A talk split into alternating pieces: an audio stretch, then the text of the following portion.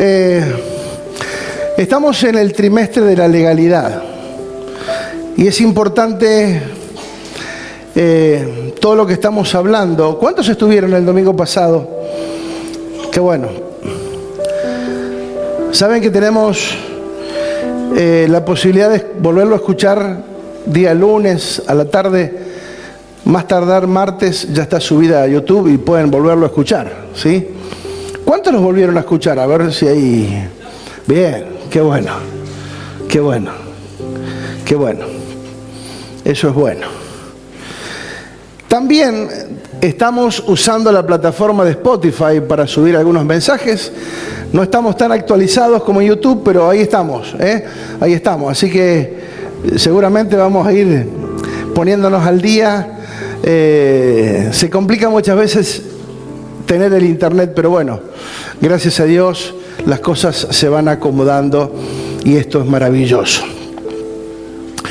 Qué bueno saber y entender que adoramos a un Dios que es legal, un Dios que se mueve y opera desde una legalidad que no está basada en las leyes de los hombres, sino en la legalidad eterna. Diga conmigo, por favor, legalidad eterna.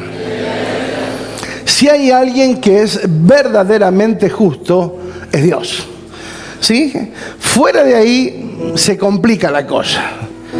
Los hombres tienen buenas intenciones, sí, y otros no.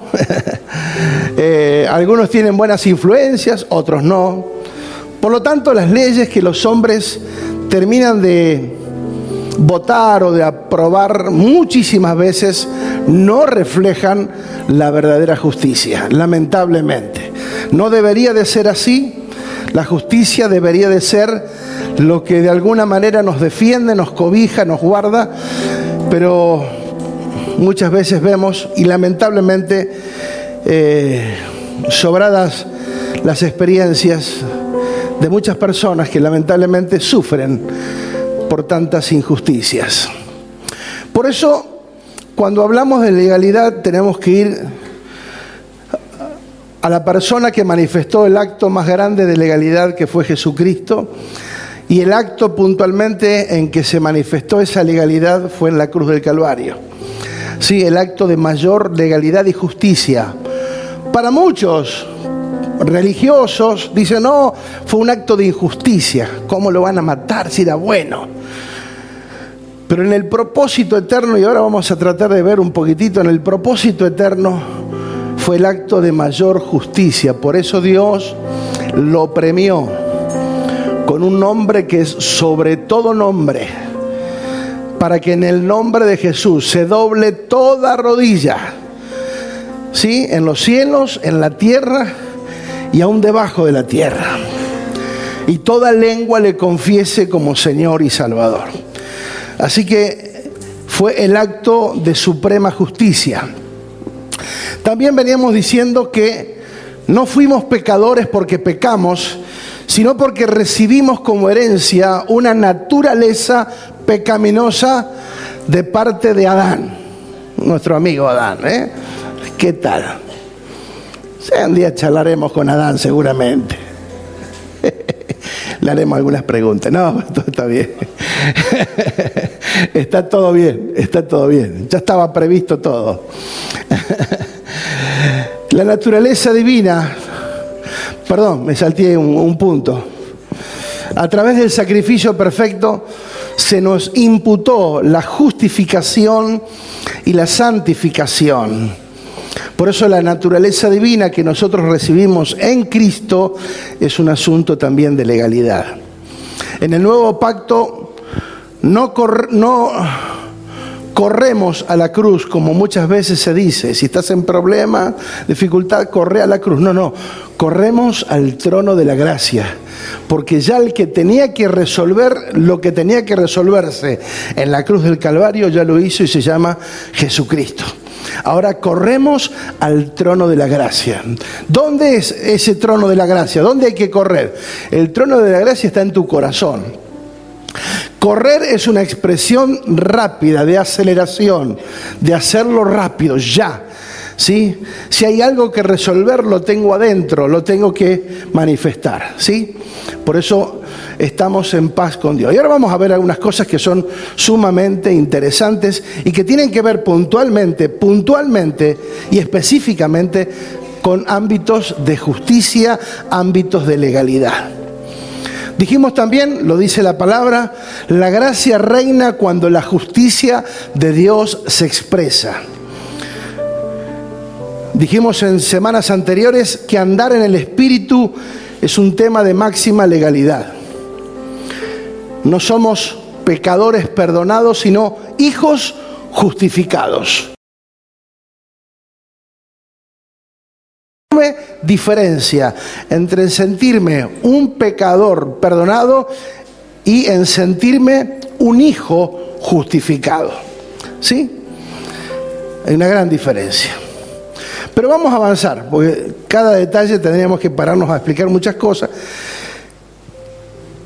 Vamos a ir a Romanos 5.17, que lo leímos la semana pasada, pero quedan muchísimas cosas todavía por aclarar en esto en este tema de la justificación.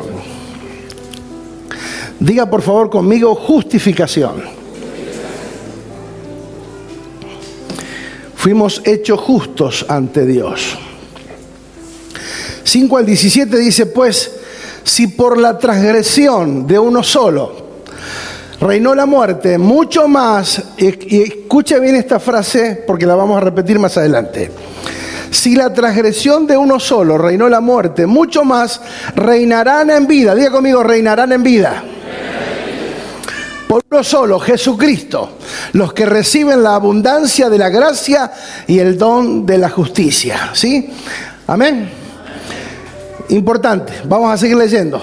Así que como la transgresión de uno vino la condenación a todos los hombres de la misma manera, por la justicia de uno vino a todos los hombres la justificación de vida. Porque así como por la desobediencia de un hombre los muchos fueron constituidos pecadores, así también por la obediencia de uno los muchos fueron constituidos justos. Pero la ley se introdujo para que el pecado abundase, mas cuando el pecado abundó, sobreabundó la gracia. Porque así como el pecado reinó para muerte, así también la gracia reine por la justicia para vida eterna mediante Jesucristo, Señor nuestro. Aleluya. Qué hermosa palabra. Qué hermoso es saber que fuimos declarados justos aun cuando estábamos muertos en delitos y pecados. Qué obra tan grande de misericordia de Dios hacia con la humanidad en considerarnos justos, aun cuando todos nosotros sabemos que ninguno de nosotros es justo. ¿Sí?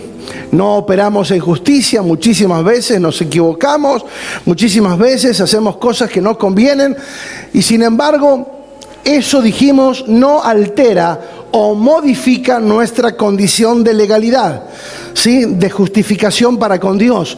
Fuimos justificados una vez y para siempre. ¿sí? El perdón ya fue soltado, fuimos justificados. Dijimos que si fallamos, lo que hacemos es eh, alterar o modificar la santidad. Por lo tanto, se, se interfiere la, la, relación con Dios. O sea, lo que se modifica cuando fallamos es nuestra relación con Dios, pero no la justificación. La justificación ya fue un acto legal, consumado y cerrado por Jesucristo. No es obra nuestra, no porque lo merecíamos, es porque Él así lo determinó. ¿Está claro? Muy bien.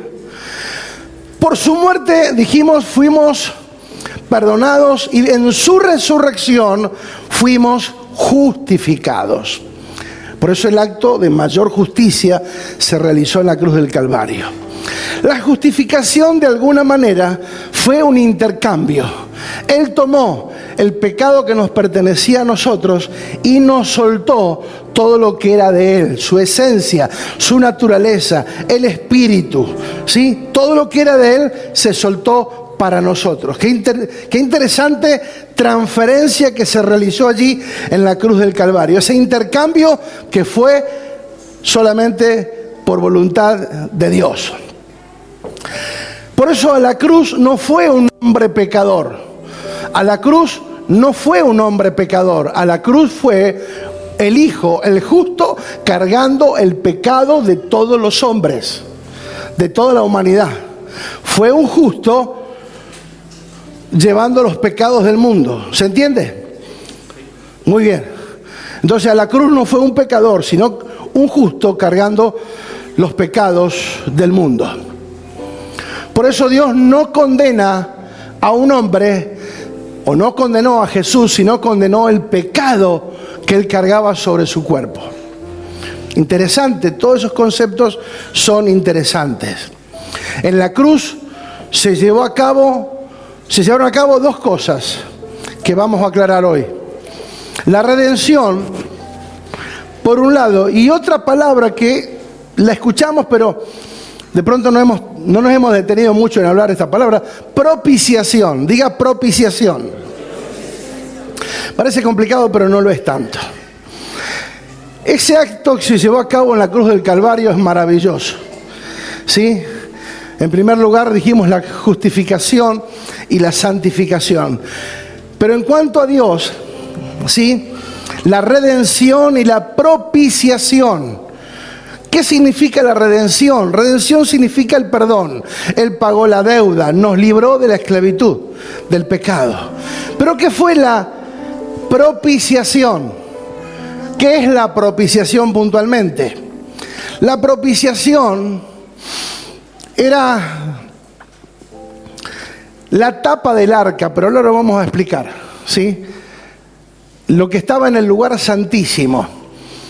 Lo que estaba en el lugar santísimo, que era el arca, con dos varillas de madera y todo por dentro y por fuera revestido de, de oro. Hay imágenes que más o menos grafican esto, es hermoso. Dos querubines con sus alas desplegadas apuntando uno contra el otro, así. Dentro del, de ese cajón de madera, ese arca, estaban las tablas, las dos tablas de la ley, estaba eh, el maná y estaba la vara de Aarón, la vara reverdecida. La tapa donde estaban los dos querubines era el propiciatorio. ¿Sí? Ese era el propiciatorio. La, la, propiciación es aplicar, aplacar, perdón, aplacar la ira. La definición de propiciar es aplacar la ira de un hombre a través de un acto de misericordia, haciendo algo para aplacar la ira acción que pague la ofensa del pecado a Dios para que en su santidad y justicia seamos, sean satisfechos y pueda perdonar el pecado. En la antigüedad, lo hemos hablado pero lo volvemos a comentar, los sacerdotes entraban permanentemente al lugar santo, entraban y salían, pero solamente el sumo sacerdote, el manda más, el capo, el número uno, entraba una vez al año al lugar santísimo. De allí estaba la presencia de Dios. Ahí se manifestaba la presencia de Dios. El sumo sacerdote tenía que entrar y ofrecer un sacrificio, primero por su propia vida y por sus propios pecados, porque era un ser humano igual que todos, y también tenía que luego ofrecer un sacrificio, ¿sí? Por todo el pecado del pueblo. Lo hemos dicho, que le ataban una soga para que si pasaba algo, porque ahora les cuento, cuando él derramaba la sangre, la derramaba sobre el propiciatorio. ¿Se entiende? Sobre esa tapa se derramaba siete veces una acción, siete veces el, sumo sacerdote ¿sí? regaba ese propiciatorio con la sangre del animal. Luego que la regaba, se arrodillaba y esperaba, ¿sí? Y le pedía perdón y que la sangre que estaba en el propiciatorio, ¿sí? Fuese considerada justa. Entonces, cuando la ira de Dios se aplacaba, él podía celebrar. Si él quedaba con vida, automáticamente, él, lo dije la semana pasada, comenzaba a saltar porque la sangre había sido considerada justa y suficiente para aplacar la ira de Dios por un año más. Ahora, interesante que quien fue en nosotros el, el vicario, el sustituto, qué loco, ¿eh? Esa palabra vicario es el sustituto. Pero los, la religión oficial dice que el vicario es el Papa. El vicario de Jesucristo es el Papa. El sustituto de Jesús es el Papa. Una locura aberrante. Él fue el único vicario. Fue nuestro sustituto. Y la sangre que Él vertió en ese propiciatorio espiritual, no terrenal, sino celestial, la sangre de ese fue del mismo Hijo de Dios. Tremendo. Lo que se ofreció allí, en, ese sacrificio de Cristo en la cruz del Calvario, es ofrecer su sangre en propiciación por todos nosotros. Y Él fue el único vicario, nuestro sustituto, que Fíjate la gracia y misericordia de Dios, que Él ofreció su vida. A Él no lo mataron. Él ofreció su vida. Ofreció su vida para morir. Nadie podía haberle tocado un pelo a Jesús si Él no ofrecía su ser para morir por todos, porque ese era el arreglo. Ahora fíjate qué interesante, ¿sí? Qué interesante que es Dios. Fíjate lo que dice Primera de Juan 2.2. Y Él es la propiciación por nuestros pecados, y no solamente por los nuestros, sino también por los de todo el mundo. Juan, Primera de Juan 2.2. Él fue el vicario, la propiciación. Primera de Juan 4.10. En esto consiste el amor no en que nosotros hayamos amado a Dios, sino que Él nos amó a nosotros. Escucha, no, no, consiste el amor en que nosotros hayamos amado a Dios, sino que Él nos amó a nosotros y envió a su Hijo en propiciación por nuestros pecados. ¡Wow! Romanos 3:22.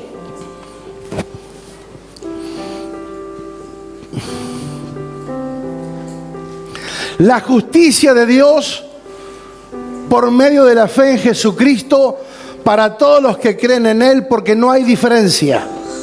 Por cuanto todos pecaron y están destituidos de la gloria de Dios, siendo justificados, escucha bien, siendo justificados gratuitamente por su gracia, mediante la redención que es en Cristo Jesús, a quien Dios puso como propiciación por medio de la fe en su sangre para manifestar su justicia a causa de haber pasado por alto en su paciencia los pecados pasados con la mira de manifestar en este tiempo su justicia a fin de que Él sea justo y el que justifica a los que de la fe de Jesús y que justifica al que es de la fe de Jesús.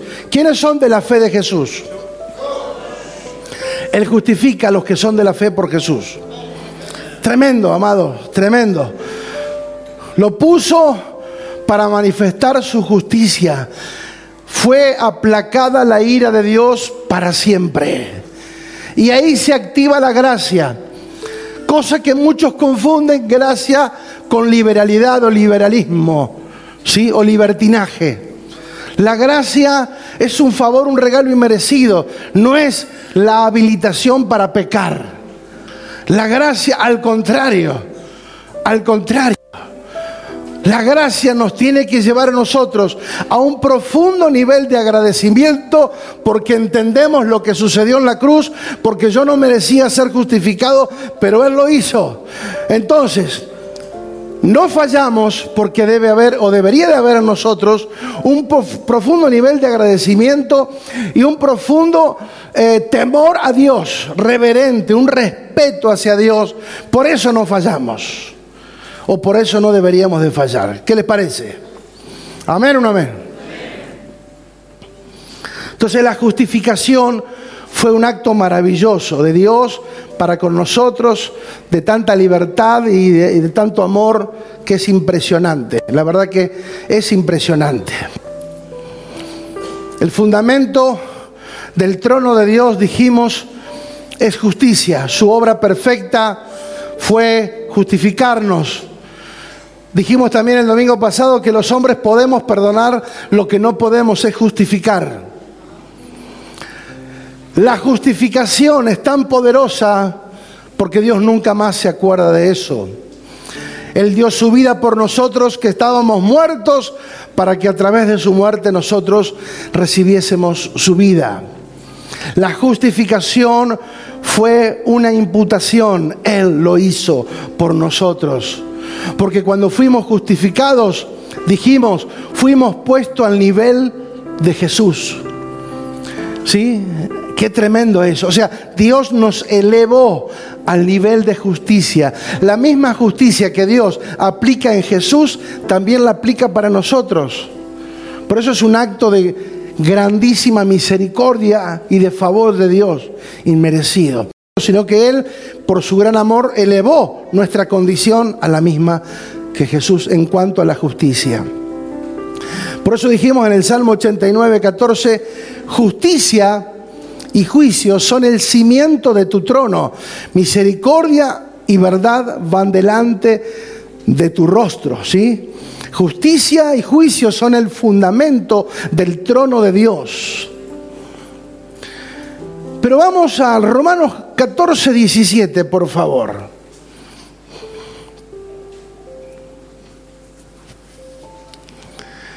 Porque el reino de Dios, diga el reino de Dios, no es comida ni bebida. ¿Qué es? Justicia, paz y gozo. Pregunto, nosotros, ¿a dónde fuimos trasladados? Dice Colosense que fuimos trasladados de la potestad de las tinieblas al reino de su amado Hijo. ¿Está bien? En ese reino, lo primero que opera, ¿qué es? Justicia. ¿Está bien? Lo segundo que opera, ¿qué es? Paz. Lo tercero que opera, no hay nada casual en esto, no es que escribirlo, escribirlo como quieras, no, no, le di un orden. Hay un orden específico en esto. ¿Sí? Justicia, paz y gozo. Cuando nosotros fuimos trasladados, a ese reino, tenemos que entender que si nosotros somos parte de ese reino, lo que primero se debe de manifestar en nosotros es justicia. Que nuestras acciones, nuestros actos, nuestros pensamientos y palabras sean acciones de justicia. Amén. ¿Vamos bien? Ahora, lo primero que se manifiesta es justicia. ¿Por qué? ¿Por qué? Porque no puedo tener paz si no tengo primero... No puedo tener gozo si no tengo primero qué. Si yo considero que lo que yo vivo es injusto, jamás voy a tener paz y jamás me voy a gozar. ¿Se entiende? Cuando yo entiendo que yo estoy en las manos de Dios, que en, un sentido figurado, que yo estoy en Dios, y si estoy en Dios, Él me dirige, Él me gobierna. Y lo que dice la palabra, que todo lo que me suceda es parte del propósito eterno. Yo tengo que asegurarme de estar en el propósito eterno. ¿Sí? Y ser parte del reino de Dios, no de una religión. Porque cuando yo conservo la, la postura de religiosidad en mi vida, automáticamente quedo descalificado para funcionar en el reino.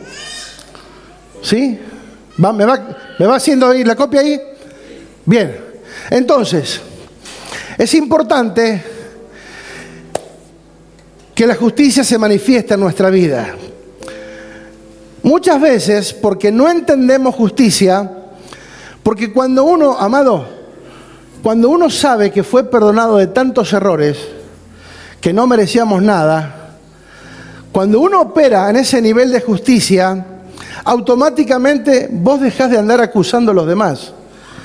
Porque a vos se te perdonaron un, un, chorizo de, de pecados, una montaña de pecados, una lista enorme de pecados. Entonces, cuando yo opero desde la justicia, no voy a andar acusando a alguien porque falló. Porque el primero que falló fui yo. ¿Quién fue el primero que falló? ¿Ustedes pecaron antes que mí? ¿Antes que yo? ¿Antes que usted? ¿Se entiende? Entonces, cuando andamos a la justicia, no andamos viendo a ver, a ver, a ver, no, no, porque el primero que se le perdonó todos los errores fue a vos. Entonces, como vivo en, en la justicia de Dios, estoy agradecido por eso dice que nadie condene a nadie, sino que se amen unos a otros, que se perdonen unos a otros. Andar en la justicia de Dios es vital. En el reino lo primero no es la comida ni la bebida, sino justicia, paz y gozo. Entonces no acusaríamos a nadie, no andaríamos señalando a nadie porque tendríamos la conciencia de todo lo que se nos perdonó a nosotros. Cuando nacemos de nuevo, se manifiesta la naturaleza divina, creados en Cristo Jesús. Lo segundo, entonces, cuando yo opero en la justicia de Dios y estoy tranquilo, porque yo sé que Dios es justo y no va a permitir que nada suceda que Él no lo permita. Entonces, yo voy a estar tranquilo, por lo tanto, voy a disfrutar de qué? De paz. Justificados pues por la fe, dice Romanos 5.1, tenemos paz para con Dios. Justificados pues por la fe tenemos paz. Por la justicia tengo paz. Y el justo que tiene justicia, que tiene paz, ¿qué termina haciendo? Se goza. Y esto no significa que andamos por la calle matándonos de risa o que en medio de un problema yo me ande riendo como un salame. No, no, no. Se trata de que el gozo de Dios, o sea, no pierdo la paz. Estoy tranquilo. Estoy tranquilo porque sé que opero desde la justicia de Dios, opero desde el trono de Dios, opero desde el propósito eterno, estoy tranquilo, tengo paz y me gozo aún en medio de los conflictos. Porque muchas veces, amados, terminamos reaccionando igual que los que no tienen a Dios. Y es mío que me quiero quitar la vida, un poco más me quiero cortar. Pará, pará. ¿Dónde está la justicia? ¿Dónde está la paz? ¿Dónde está el gozo? ¿Dónde estamos? ¿Desde qué lugar estamos operando? Funcionando. Fuimos llamados a manifestar una vida. Jesús dijo, yo vine a darles vida y vida en abundancia. Esa vida está en nosotros, diga vida. Por lo tanto, dice, de su interior correrán ríos de agua viva, que saltarán ríos de su interior, ríos de agua viva. Diga conmigo, lo que tengo que manifestar es una vida. Un hombre de Dios, tremendo, cuñado de nuestro primer pastor, le enseñó a la congregación hace 40 años, ¿eh? pero fíjate cuánta verdad. Dice, yo les prohíbo que hablen de Dios, a menos que les pregunten, porque si no mostraste nada, en vano es que hables. Porque ¿qué es lo que hay que hacer? Nosotros muchas veces estamos más apresurados en hablar y le predicamos a medio mundo. Y está bien, la palabra de alguna manera llega. Pero Dios quiso y quiere que nosotros manifestemos qué? Una vida. Y él cuenta que los discípulos de él estaban preocupados porque se nos prohibió hablar de Cristo. ¿Y qué hacemos? ¿Qué hicieron? buscaron ocasión para qué? Para hablar. Entonces fue uno de los discípulos, dice, bueno, fue al trabajo y se encontró con una persona que estaba en problemas. Y yo, hola, ¿qué te pasa? Te veo, te veo triste. No, lo que pasa es que tengo mi, esposa enferma, está en cama. Y el médico le dijo que quisiera reposo, pero tenemos cuatro hijos y estamos complicados. Tranquilo, le dice. Decile a tu esposa que mañana mi esposa va a ir le va a llevar comida caliente y va a mandar los hijos a la escuela, que se quede tranquila. Y nosotros, después que salimos de acá, yo te acompaño, vamos a tu casa, lavamos la ropa, limpiamos la casa, ordenamos todo, quédate tranquilo que te vamos a dar una mano. Y el hombre dice, ¿pero por qué haces eso? Me está preguntando.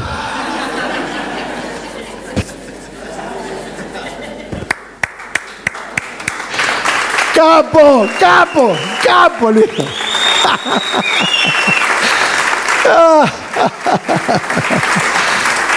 Qué capo, por favor, qué capo. Supiéramos que es tan fácil que lo que tenemos que hacer no es portarnos bien, sino manifestar una vida. manifestar una vida que te vean, que te vean actuar, que te vean hacer, que te vean cómo, cómo te moves en el trabajo, en la calle, cómo sos como persona, que te pregunten, ¿por qué actúas así? ¿Por qué haces esto? ¡Wow! Amados, realmente es el sentido del Evangelio. Eso es el sentido real del Evangelio. Nosotros vivimos encerrados en nuestro propio mundo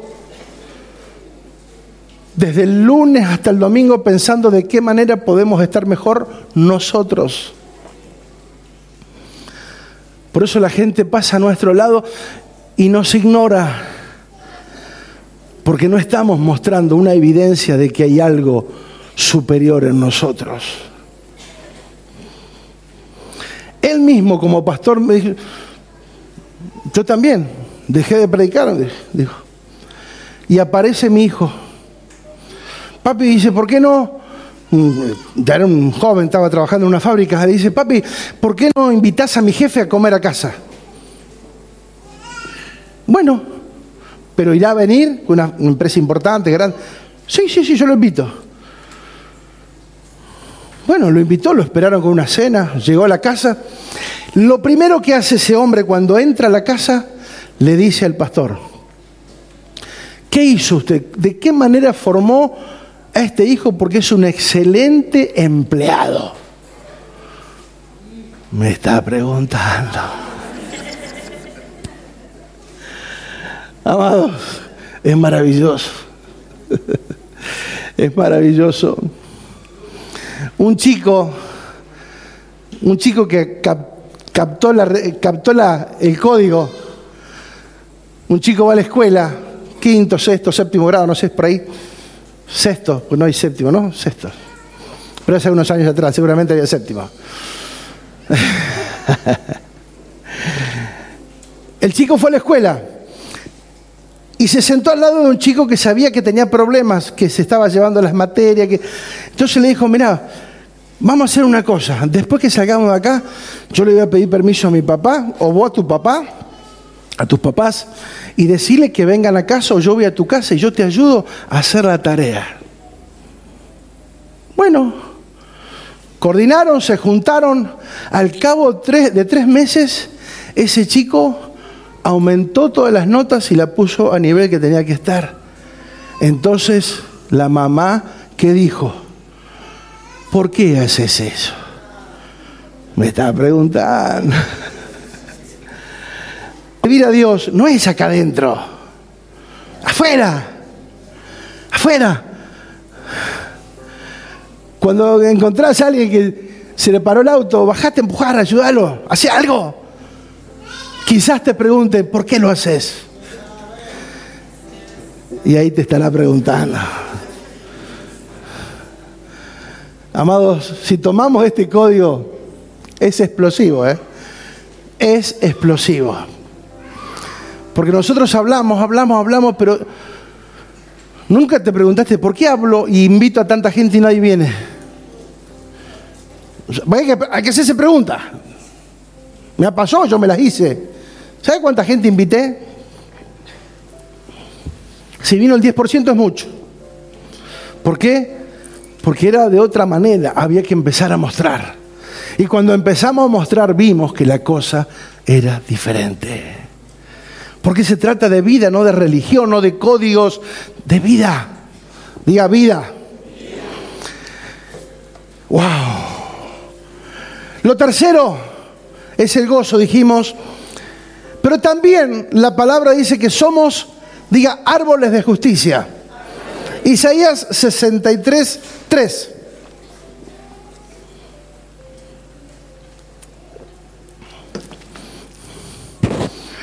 La Biblia dice que seremos llamados árboles de justicia, no troncos, árboles.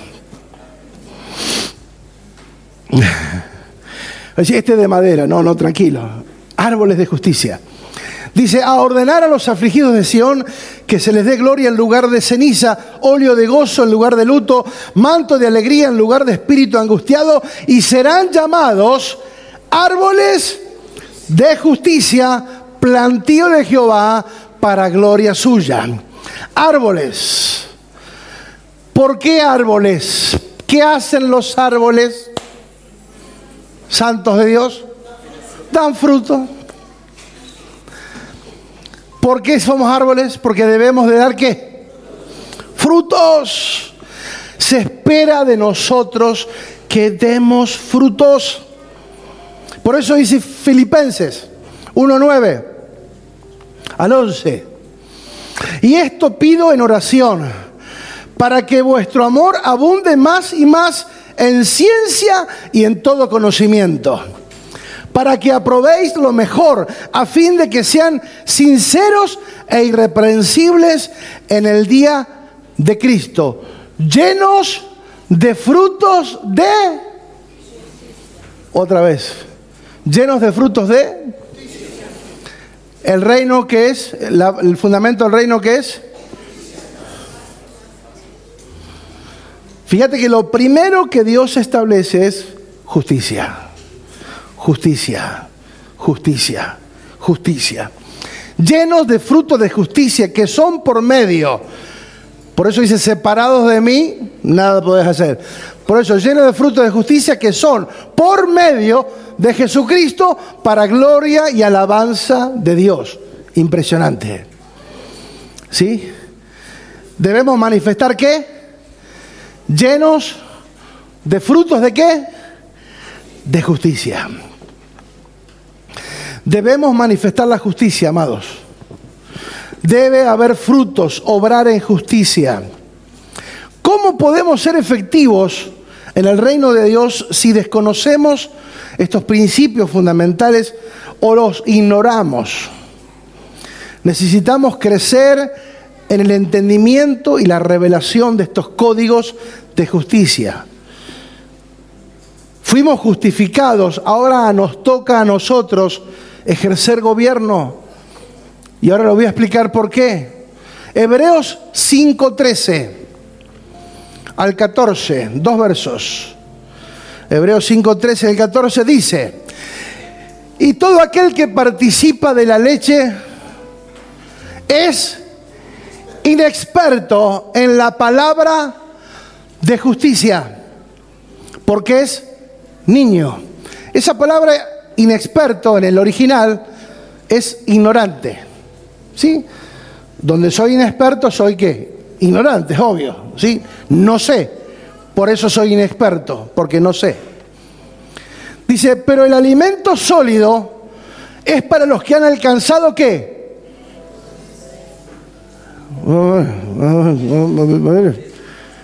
Para que los que han alcanzado qué? No, no escucho. ¿Los que han alcanzado qué? Madurez. Mm. Nadie toca a los que caen. Para los que por el uso, ¿el uso de qué? De la palabra de justicia, tienen los sentidos ejercitados en el discernimiento del bien y del mal. Papá. Decirle que está al lado aflojar en la leche. en algún momento te tenés que cansar. Decir, estoy cansado de tomar leche, quiero comerme un puchero, un guiso carrero. ¿O no? ¿O quieren tomar lechita? ¿Le preparamos la lechita con un, ¿eh? con un batidito así fresquita en invierno? ¿Cuántos quieren leche o quieren comida sólida? No, no, no, no. ¿Leche o comida sólida? Hola. ¿Queremos considerar, ser considerados inexpertos en la palabra de justicia? El que come leche, el que toma, perdón, el que come, el que toma, el que toma leche es considerado ignorante, inexperto. ¿Por qué? Porque todavía están los códigos. Le explico lo siguiente. En la Biblia hay, dos menciones que son importantes. Primero, la palabra de salvación, la cual hemos usado por mucho tiempo. Pero de la que menos se ha hablado, y por favor, levante la mano si considera que, la apreciación conmigo es real. ¿Cuánto han escuchado de la palabra de salvación? ¿Cuánto han escuchado la palabra de salvación? ¿Cuánto tiempo hemos escuchado la palabra de justicia? Poco y nada, ¿o no? ¿Sí? De hecho, que siempre consideramos, y el mundo considera ante las tragedias, ¿por qué Dios permitió esto? ¿Sí? O sea, la mayoría ve a Dios como un ser injusto, que está en el trono sentado, no haciendo nada. Mientras el mundo se cae en pedazos, cuando Dios ya lo hizo todo y está esperando que el hombre reaccione.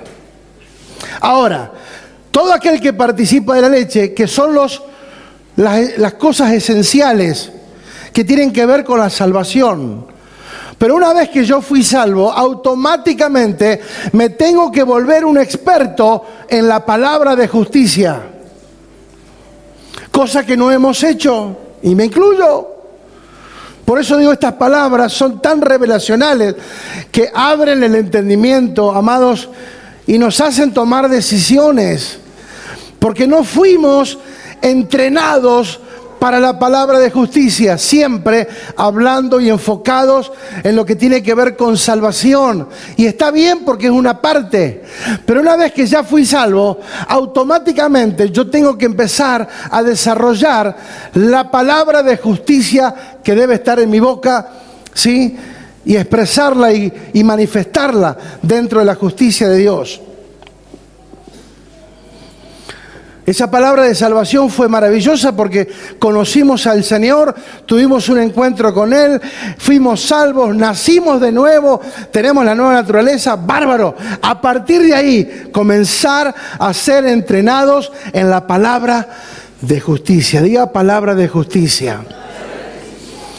¿Por qué es inexperto el, que solamente se ocupa de la leche? Porque es un niño, es inmaduro. El alimento sólido es para los que han alcanzado madurez, que dice, ya está, fui salvo. ¿Qué sigue ahora? ¿Qué tengo que hacer? Lo que hizo el apóstol Pablo cuando se enfrentó a Jesús.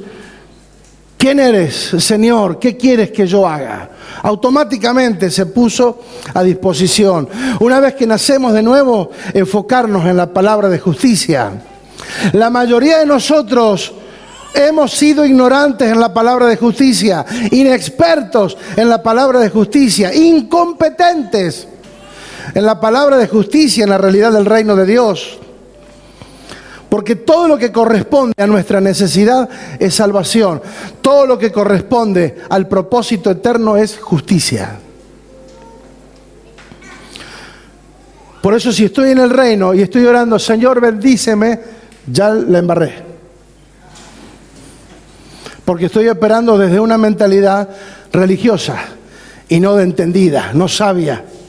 Señor, quiero tu bendición, ya fuiste salvo, fuiste bendecido con toda bendición. No necesitas más ninguna bendición, que nadie te bendiga.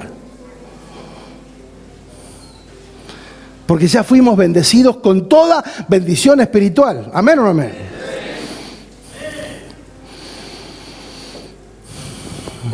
La leche está buena en la niñez, pero luego debemos ir por comida sólida No podemos siempre estar en las primeras enseñanzas y estar siempre en lo mismo, en lo, básico, en lo alimentar. Ay, no puedo perdonar. Ay, no puedo amar. Ay, me cuesta hacer esto. Ay, me cuesta ser fiel. Ay, me cuesta ser permanente en Dios. Soy inestable. No, ¿hasta cuándo va a estar tomando leche? ¿Quiénes son inestables? Los bebés. ¿Sí? Que están aprendiendo a gatear, a caminar. Son inestables, se caen, se levantan. Pero si a los 40 años son inestables, hay un problema, ¿o no? Entonces, cuando uno crece y madura en Dios, ya opera desde otro nivel de madurez. Para los que han alcanzado, dice la Biblia, los que han alcanzado madurez, el alimento sólido es para los maduros, que tienen ya los sentidos ejercitados no para las emociones, ay, no, no, no, ejercitado en el discernimiento de lo que está bien y lo que está mal. No es lo que me gusta o no me gusta. Esto no me puede gustar, pero me hace bien. Y esto capaz que lo rechazo, pero es lo que necesito. ¿Se entiende? Porque no es por sentimiento. ¿A cuántos les gustan las vacunas? ¿Cuántos se han vacunado de chicos? Y les encantaba que le pongan vacuna. Te traían un remedio tus papás, te tenían que agarrar entre cuatro para meterte, abrir la boca y meterte un poco de remedio. Encima siempre los hacen feo. ¿Por qué no los hacen rico? Un sabor horrible. Está bien, dice, vos tomás que te hace bien, pero es horrible. claro, porque no es por sentimiento. Y nosotros tenemos que entrenar, entrenarnos en el discernimiento donde están las emociones, donde está el alma, donde está la conciencia, ser entrenados para discernir, esto me conviene y esto no me conviene, esto es bueno y esto es malo. ¿Se entiende? ¿Se entiende o no? Bien. Por eso la leche está buena para la niñez, pero luego necesitamos ir por comida sólida la palabra de justicia es necesaria porque ella representa la legalidad de Dios y su reino, el decreto real, porque el rey habló y no podemos reinar en vida. ¿Qué dije al principio? Que nos salvó y nos justificó para qué? Para que reinemos en vida.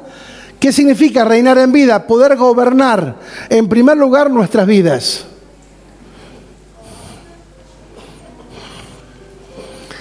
Reinar. No podemos reinar en vida si desconocemos o no entendemos los decretos legales. Son códigos de autoridad en el reino. Hace años atrás estaba el furor de los decretos. Decreto que este será un año maravilloso, vas a prosperar, vas a crecer. Esos decretos eran almáticos. Si dice, no, por fe yo decreto que vas a hacer esto, que, te vas a casar con la rubia, que vas a estar, no, tranquilo. Esos decretos eran más alma que otra cosa. yo no puedo decretar otra cosa que no esté en las escrituras. ¿Está?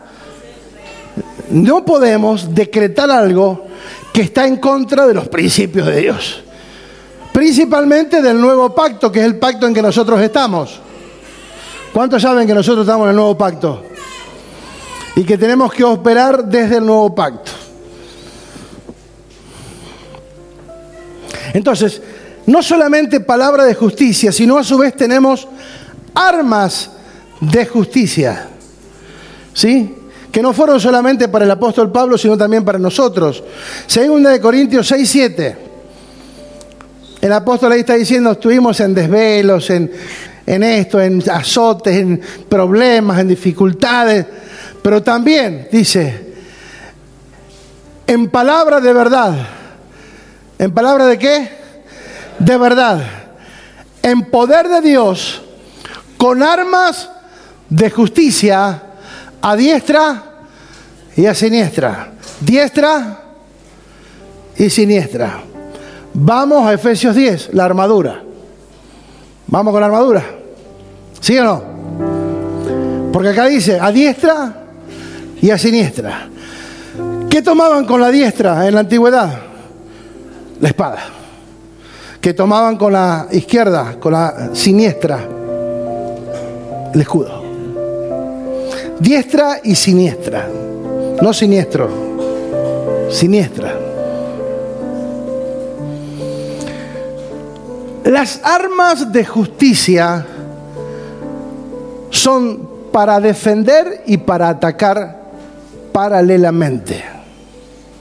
¿Me entienden? ¿Me van entendiendo? Las armas operan tanto para atacar como para defender. Y ahora le explico. No es que vamos a salir a matar a nadie, tranquilo. Son de ataque y de defensa, la espada y el escudo, la armadura de Dios. Fíjate lo que dice, Efesios 6, 14 leemos. Estad pues firmes. ¿Cómo dice? Firme. O débiles. O inestables. Estad como? Firmes. Ceñidos vuestros lomos con la verdad y vestidos con la coraza de qué? ¿Qué es la coraza de justicia?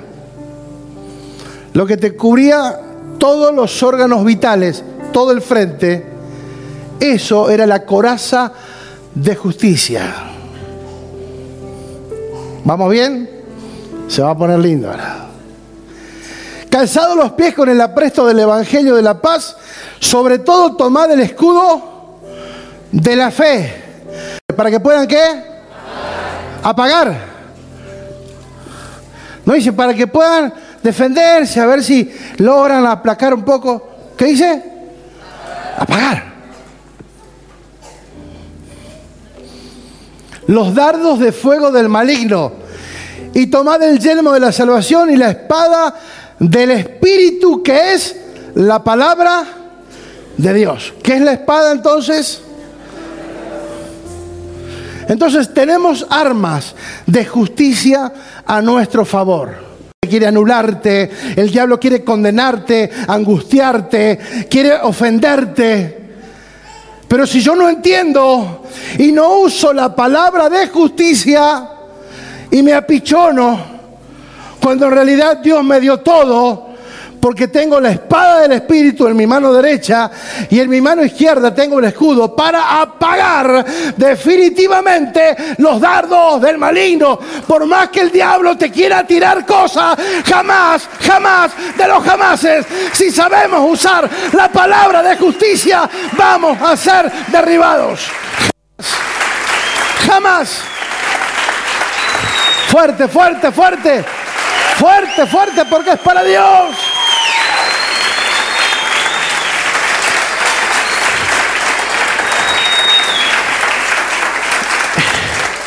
El diablo obviamente que nos tira con todo. No servís para nada, sos esto, sos un mal, eh, un mal esposo, un mal hijo, esto, aquello. O sea, te tira con todo.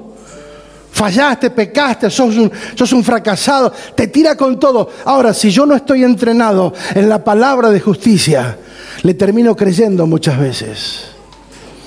Pero amados, la palabra de justicia, insisto, no es solamente para defenderse, sino también para atacar.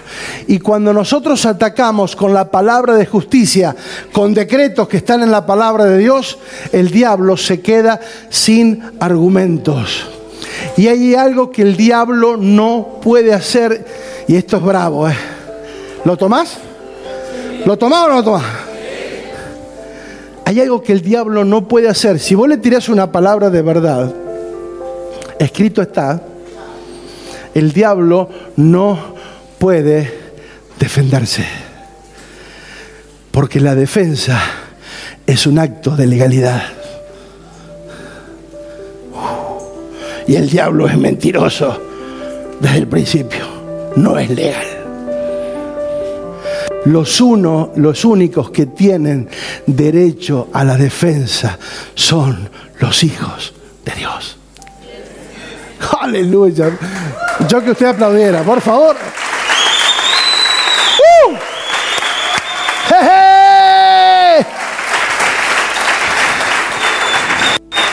Por eso, amados, por eso.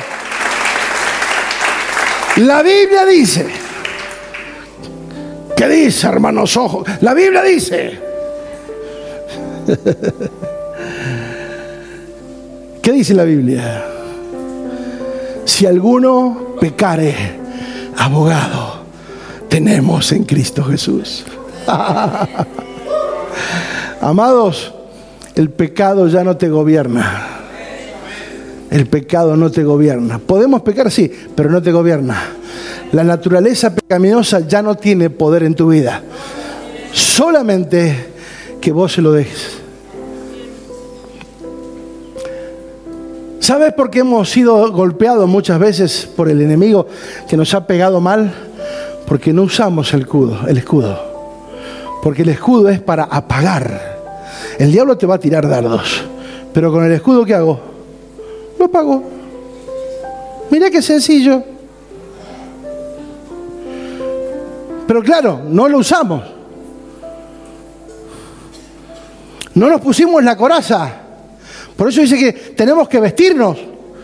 Yo me tengo que apropiar de estas verdades y vestirme cuando el enemigo viene contra tu vida para decirte, no lo vas a lograr, sos un fracasado, estás en problemas, esto, aquello, sos una basura, sos... y vos te sentís apichonado y dejás que todo eso se venga a tu mente, claro, decís, no, pero ¿qué voy a hacer si yo al final soy una porquería? Y, oh gusano de Jacob, estoy acá en el medio del desierto, no sirvo ni para la escoria, nada. Y esa es la condición donde el diablo se mata de risa y se lo convencí, mira qué fácil no sabe el poder que tiene adentro. No sabe la realidad que tiene por dentro. Vive apichonado, vive juzgado, se siente juzgado todo el tiempo, se siente señalado por Dios que no sirve para nada. Tranquilo. Armas de justicia, diga arma de justicia. ¿Cuántos tienen el arma de justicia? ¿Cuántos a partir de hoy nos vamos a apropiar del arma de justicia? Viene Viene la enfermedad, perfecto, aceptamos el, diagnóstico médico, lo aceptamos, pero no el pronóstico. Porque Dios dice que Él puede sanar. ¿Sí? Así que tranquilo. Mientras hay vida, hay...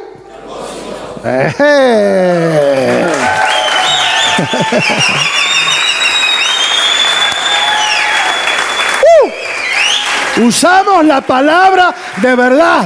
La usamos, la usamos, la usamos y la usamos a diestra y a siniestra. Le damos acá y le damos acá, le damos acá y le damos acá, le damos acá. Y el diablo tiene que retroceder. Aleluya. El diablo va a retroceder. Resiste y el diablo huirá de ustedes. Vamos. Hay que manifestarlo. No le creas a las mentiras del diablo.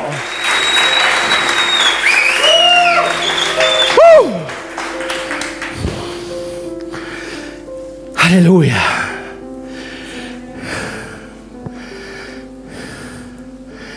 Por eso, amados, los únicos decretos que tienen valor son los que están en la palabra.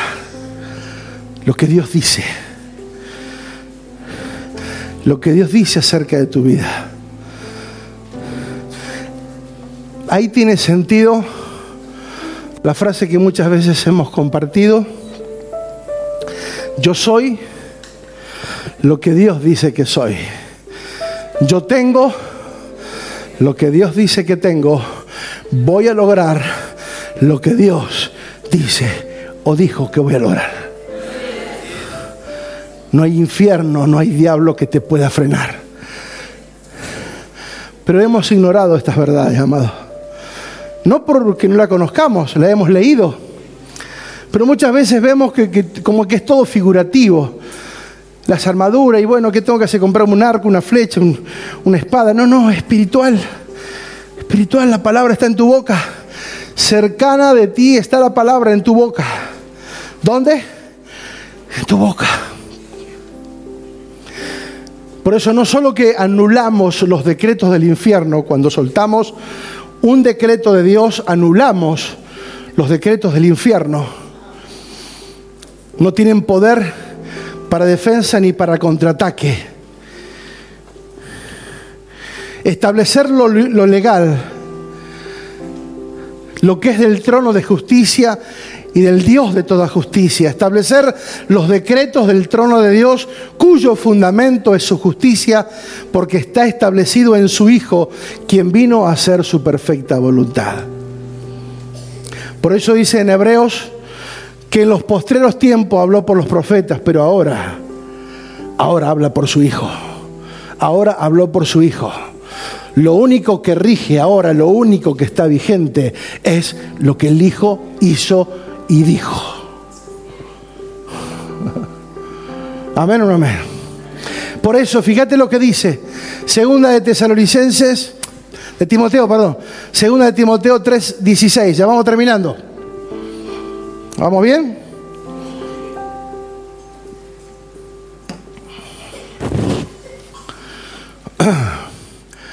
Toda. ¿Cuál es el propósito de la Biblia? ¿Cuántos tienen Biblia? Física, a ver, levánteme una Biblia física. ¿Alguien la trajo? Allá, María. Vamos, María, firme todavía. ¿Alguien más tiene Biblia física? Vamos, vamos también. Fíjate lo que dice esta verdad. Toda la escritura, diga toda. Toda la escritura es inspirada por quién? Por Dios. Y útil para enseñar, para redarguir, para corregir, para instruir en... O sea que la palabra debió de habernos preparado porque es útil, nos tenían que haber enseñado, nos tenían que haber corregido, nos tenían que haber instruido en la y solamente se hablaba de salvación. Que la salvación, que la salvación, que la salvación, que la salvación. Pero no fuimos entrenados y equipados con palabras de justicia. Pero dice que la escritura, toda la escritura tiene ese fin. ¿Cómo? Si toda la escritura tiene el fin de instruirnos en justicia, ¿por qué? ¿Por qué? ¿Por qué no se habló tanto de esto si toda la escritura es para esto?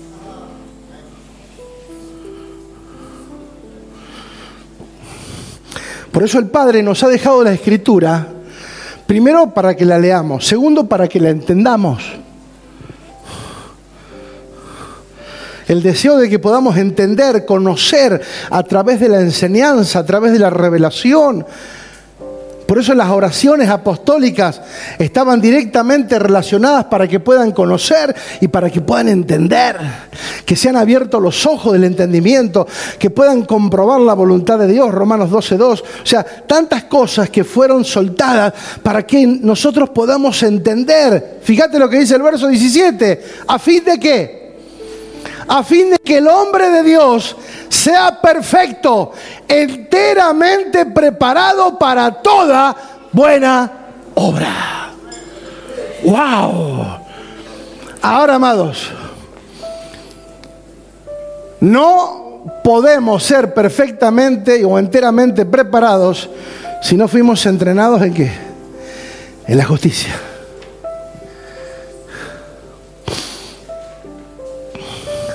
Dios preparó todo para que fuésemos instruidos en la justicia, para poder obrar en su obra, en las buenas obras, en toda buena obra.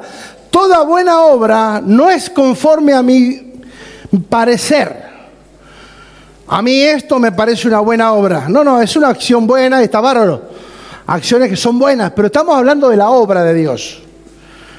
No de acciones buenas. Obviamente que las tenemos que hacer, pero Hacer toda buena obra tiene que ver con el diseño. Hacer, hacer las obras que Dios quiere que yo haga. ¿Sí? Porque fui entrenado en justicia, enteramente preparado, es completo. No está hablando de, de sexo.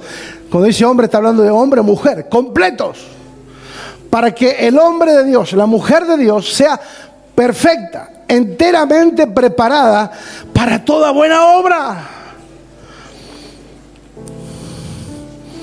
El problema es que por años, amados, vimos las escrituras como un, libro, un manual para hacer cosas dentro de un salón, de un templo, un manual de ceremonial y liturgia, qué cantar, cómo cantar, dónde cantar, las oraciones, los sermones.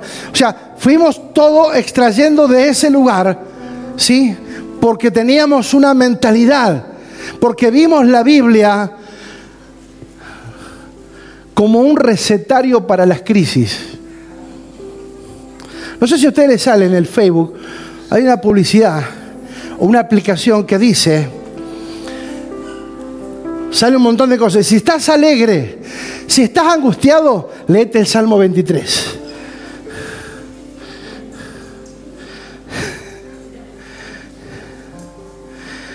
Si estás decepcionado, léete todo lo puedo en Cristo.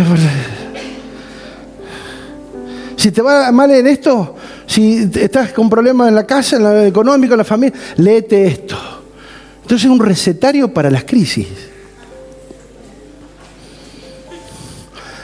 Hace unos años atrás teníamos una cajita de promesas. Bendito el iluminado que, le, que la hizo. ¿Qué hacíamos todas las mañanas? En vez de ver el horóscopo,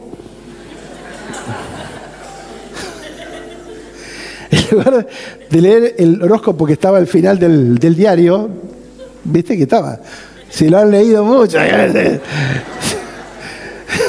compraban el diario, iban al fondo derecho. A ver, estoy en Sagitario, no. Piscis, a ver, en ascendencia con. ¡Oh! Se han andado así. Nosotros en vez de leer eso, leer el horóscopo, leíamos las promesas, que eran todo promesas beneficios ninguna demanda, ninguna ser fiel, nada, era todo beneficio. Cree en mí, serás salvo tú y tu casa. estaban buenas, pero eran todos beneficios. Pero no es así. Porque nosotros vimos la Biblia como un recetario para los problemas, es que estamos en la estación en que estamos cuando la iglesia fue diseñada para gobierno. Y ahora se los voy a explicar un poquito más, ya termino. Si estás angustiado, lee el Salmo 23, Nehemías 8:10 y puse varios textos que fui buscando. si estás amargado, si estás en crisis, si tu papá y tu mamá te dejaron, con todo el Señor te recogerá. O sea, solución para todos tus problemas, llame ya o le satisfacción garantizada, le devolvemos su dinero. ¿sí? Llame ya que tenemos acá la solución. Claro, la gente lee, pero sigue igual. Vos lees, pero seguís amargado. Vos lees, pero seguís en crisis. Porque no es así la Biblia. No se enseñó eh, la Biblia como un manual de gobierno. Con códigos y leyes de justicia para reinar en la vida.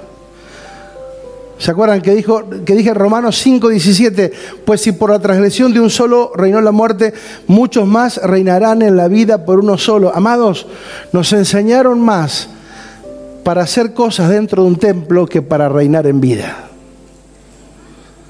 Por eso tenemos tantos conflictos, tantas incertidumbres tanta dualidad en el pensamiento, que si Dios me dice, pero ¿por qué estoy viviendo esto? Y no entiendo por qué pasa esto, porque no tengo, porque hay una mezcolanza dentro nuestro. Ha habido una mezcolanza tan grande de confusión que hemos visto en la Biblia para sacar el próximo sermón, para ver qué canción cantamos, ¿sí? para ver qué, cosas, porque todo estaba, era un libro de ceremonial y protocolo pero nunca un libro para reinar en la vida.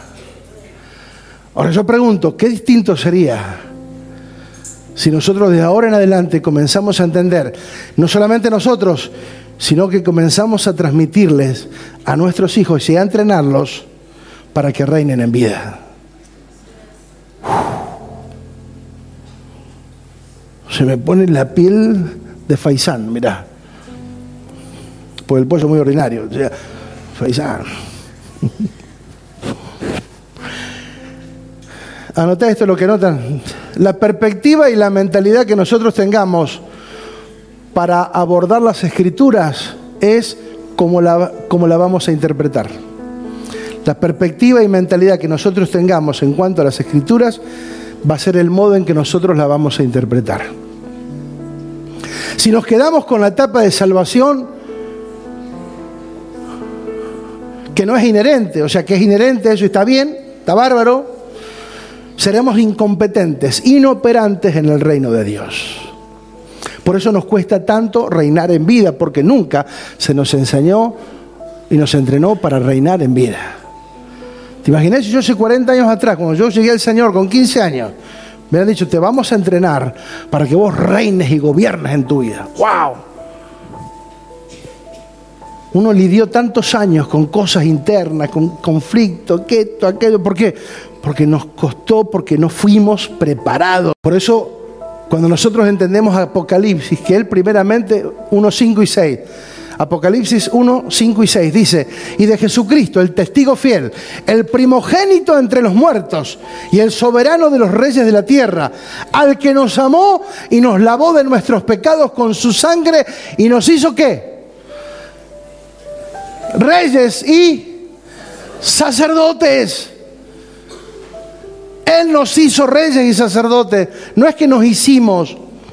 Él nos hizo reyes y sacerdotes, pero no para que nos pongan una corona y nos sentemos en un sillón y nos sirvan. No, no, ese no es el concepto de reinado. Reyes y sacerdotes para Dios su Padre, a Él sea gloria e imperio. Por años fuimos entrenados para funcionar dentro de un templo y no reinar en vida. La Biblia, si se lee con una mentalidad de religión, solo vamos a encontrar eso. Pero si la buscamos, si leemos la Biblia, amados, con una mentalidad de gobierno, vamos a encontrar leyes, decretos, preceptos, ordenanzas, jurisprudencia. ¿Qué significa? Un conjunto de sentencias, decisiones o fallos dictados por los tribunales de justicia o las autoridades gubernamentales. Si uno lee la Biblia con ojos de reino y de gobierno, vamos a encontrar una maravillosa cantidad de palabras que nos va a entrenar y capacitar para gobernar y para reinar en vida. Amén o no amén. Por eso cuando nosotros la leemos con esa mentalidad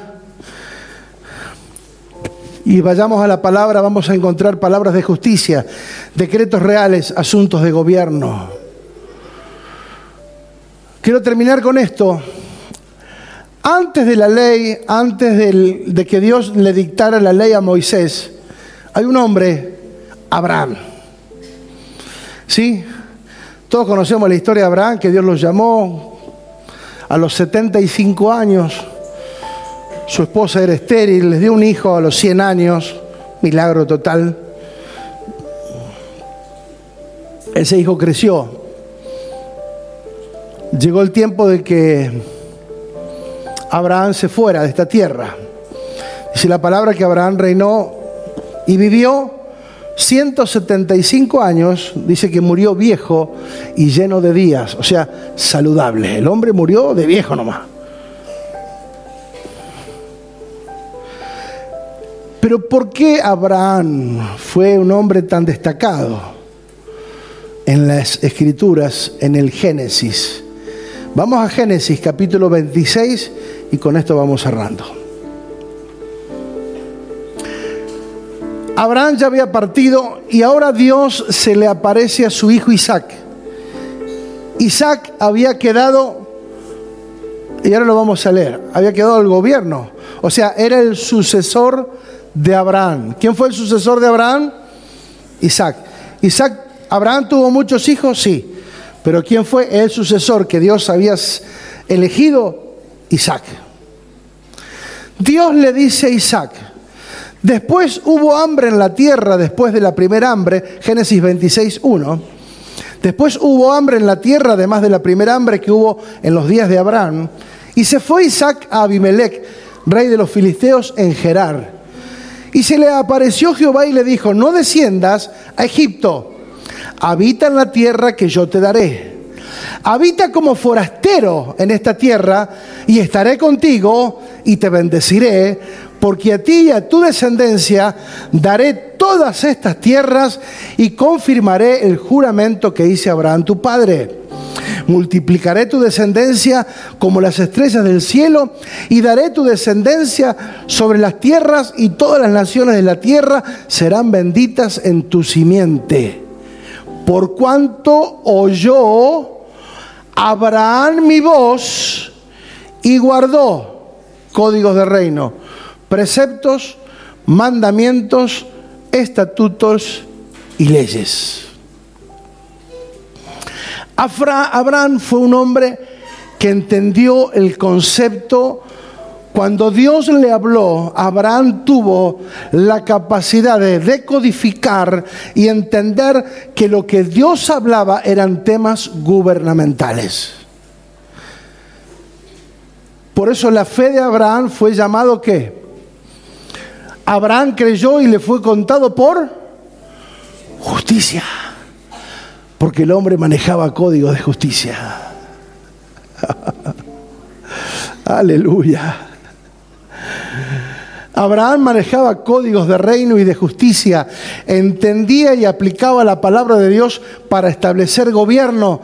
Dios le hablaba en códigos de reino, preceptos, mandamientos, estatutos, leyes. Abraham fue antes de la ley, pero ya configuraba la palabra desde un plano gubernamental, asociaba la palabra de Dios con terminología legal. Isaac sigue el legado de su padre porque había sido instruido en justicia para que guardase el camino después de él. Abraham preparó a Isaac Génesis 25, 11 dice, y sucedió después de muerto Abraham que Dios bendijo a quién? A Isaac, su hijo. Y habitó Isaac junto al pozo del, del pozo del viviente que me ve. Y quiero cerrar con esto y con esta reflexión quiero que vayamos a la oración final.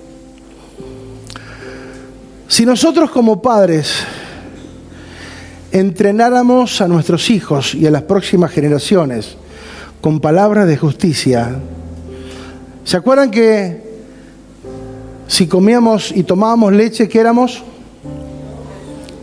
Inexpertos. Y que la palabra sólida para quién era? Los que habían alcanzado qué? Madurez. Si nosotros entrenamos a nuestros hijos, no para que canten el coro, solamente, porque esos son extras, no para que sea el, el panderetero, sino entrenamos a nuestras generaciones con palabras de justicia, de verdad. ¿Qué es lo que se manifestaría en las próximas generaciones? Madurez. Justicia y madurez. Justicia y madurez. Entonces, en pocos años vamos a tener jóvenes que van a ser qué? Maduros. Y van a operar en qué? En palabras de qué? De justicia. Qué importante es saber que los padres somos tan esenciales en la transmisión de la fe. Abraham se fue. ¿Quién le sucedió? Isaac su hijo. La palabra de Dios fue diseñada para que nosotros la transmitamos de generación en generación. ¿Saben que yo no tuve padres que me enseñaran? Yo conocí a Dios ya a los 15 años. Por lo tanto, me costó muchísimo y quizás aún me cuesta, porque no fui entrenado. Pero nosotros sí tenemos la responsabilidad ahora de transmitirles a nuestras generaciones a operar desde la justicia de Dios. Alcanzar niveles de madurez, de responsabilidad, no solamente en las escrituras, en todos los ámbitos. Porque estamos para gobernar qué? En vida, donde estés, en el trabajo, en la escuela, en la casa, en el barrio, en la calle, donde sea. Ahí tenés que manifestar la justicia de Dios. A, través de actos justos. Que representan el reino de Dios, no que representan mi humanidad, lo que yo quiero o lo que a mí me gusta, sino que el reino de Dios se manifieste en mi vida. Amados, tenemos la gran responsabilidad. Debemos de preparar a nuestras generaciones para que sean expertos no inexpertos, expertos en la palabra de justicia. Debemos de trascender, dejar un legado a las próximas generaciones. Hemos dicho, eleva tu techo para que el techo sea la plataforma donde tu generación arranque. Porque hemos trabajado muchas veces todos arrancando de cero. Yo tuve que arrancar de cero, mi hijo no me dejó nada no solamente económicamente hablando, sino muy poco. E, e, espiritualmente, naturalmente, muy poco. Pero qué interesante que cuando nosotros podemos dejar a nuestras generaciones, elevar nuestro techo y entrenar a la generación para que valore ese techo. Porque va a arrancar desde cero también en su plataforma, pero desde acá de donde nosotros llegamos con nuestro techo. Por eso la idea siempre fue, eleva tu techo, para que las próximas generaciones continúen tu legado. Y no tengan que volver de cero otra vez a hacer todo lo que vos ya hiciste. Porque si ya lo hicimos nosotros y pagamos el precio, entrenemos a la próxima generación. Yo pagué el precio, ahora vos no lo tenés que, esto no lo vas a pagar. Quizás tengas que pagar otras cosas, pero esto ya está, ya me tocó pasarlo a mí. Yo te entreno ahora para que vos seas mejor que yo. Y de eso se trata, amados. Que las próximas generaciones sean mejores que nosotros. Es posible, es posible. Lo que pasa es que hemos dejado toda la deriva. Pensamos que el gobierno iba a educar a nuestros hijos. ¿De dónde? Y no digo que la escuela está mal. No, no, la escuela está bárbaro. La facultad está bárbaro, todo está bárbaro. Pero los primeros que deben ser los primeros educadores son los padres. Los padres son los que marcan límites. Los que premian el esfuerzo. ¿O no? No le hacemos un bien si le aplaudimos todo lo que hacen. No tenemos que ser amigos de nuestros hijos. Fuimos llamados a ser padres. Y como padres tenemos que marcar la cancha. Esto es blanco y esto es negro. Punto. O haces así o acá no, hay algo que tenemos que cambiar. Firmes. Firmes. Diga firmes, por favor. Claro. Las cosas claras. Acá esto. Lo blanco es blanco y lo negro es negro te amo, pero esto lo tenés que hacer. Un padre que ama, corrige. Un padre que no ama, aplaude todo de lo que hace el hijo. Error. Felicitarlo se hace bien, bárbaro. Y cuando hace algo mal, corregirlo. No dejarle pasar una. ¿O no? Recuerdo una vez un joven que dijo, cuando creció, le reprochó al padre, ¿por qué no me obligaste a ir a la escuela? Cuando yo me encapriché en la secundaria y no quise seguir más, y me dejaste, ¿por qué no me obligaste a estudiar? Amados, las generaciones nos van a pasar facturas. ¿Estamos dispuestos? Los que todavía no son padres y en algún futuro lo van a hacer seguramente. Prepárense. Prepárense ustedes hoy con la palabra de justicia. Entrenate con la palabra de justicia para que nada te, te agarre por sorpresa. Prepárate, equipate, estés con la espada y con el escudo. y con el, ¿cómo era? La coraza de justicia. Equipate. Y cuando te digan, no, tu hijo, tranquilo, yo sé lo que es mi hijo. Yo lo estoy entrenando. Yo lo estoy ordenando. Yo le estoy enseñando. Tranquilo, yo estoy ocupándome de él. Yo estoy orando por él. Le estoy marcando la cancha. Eso está bien. Eso es lo que se debe hacer. Firmes, permanentes, constantes. Ahí, entrenando a las próximas generaciones. Muchas veces, amados, hemos visto, muere el pastor y se queda el hijo, el hijo que no era un vago, un hijo que nunca quiso servir, que no le importó nada, y después un fracaso, ¿por qué? Porque solamente es familiar. No, no, acá, olvídate de eso. Hay que entrenar generaciones. Para que Isaac pudiera suceder a Abraham, hay que suceder al viejo ese. Un viejo que le creyó a Dios. El viejo Abraham, Dios le dijo, yo quiero que me mates tu hijo y me lo ofrendes en sacrificio. Bueno, dijo Abraham, loco, loco de fe. Necesitamos recuperar esa calidad de hombres, esa calidad de mujeres que si Dios te dice a las 3 de la mañana, andate y subite a la punta del chenque y hace una declaración. No vamos a andar, ay, que hace frío, a ver si están nevando, mamá, el pronóstico del tiempo. Que si Dios te dice, anda y hace lo que tengas que hacer, lo hagas. Necesitamos recuperar esos hombres. Por eso digo, para suceder a Abraham, para seguirle el legado, Isaac tuvo que reunir ciertas condiciones y seguramente que el viejo Abraham se las impartió. Preparó a su hijo para que lo cediera cuando él ya no estuviera. Lo tuvo que preparar. No fue por simpatía.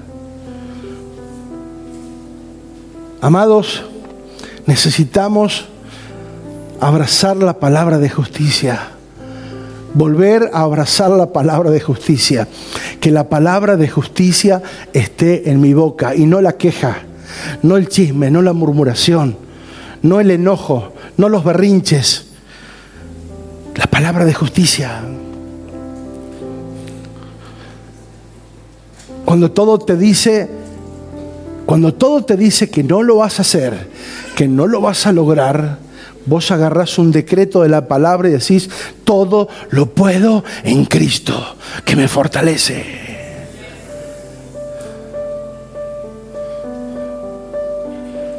Cuando te digan tu familia es un desastre, yo y mi casa serviremos a Dios. Echa mano, echa mano a las palabras de justicia. Y no le creas a las mentiras del diablo que viene a decirte, estás perdido, sos un fracasado. Mentira. Yo soy lo que Dios dice que soy.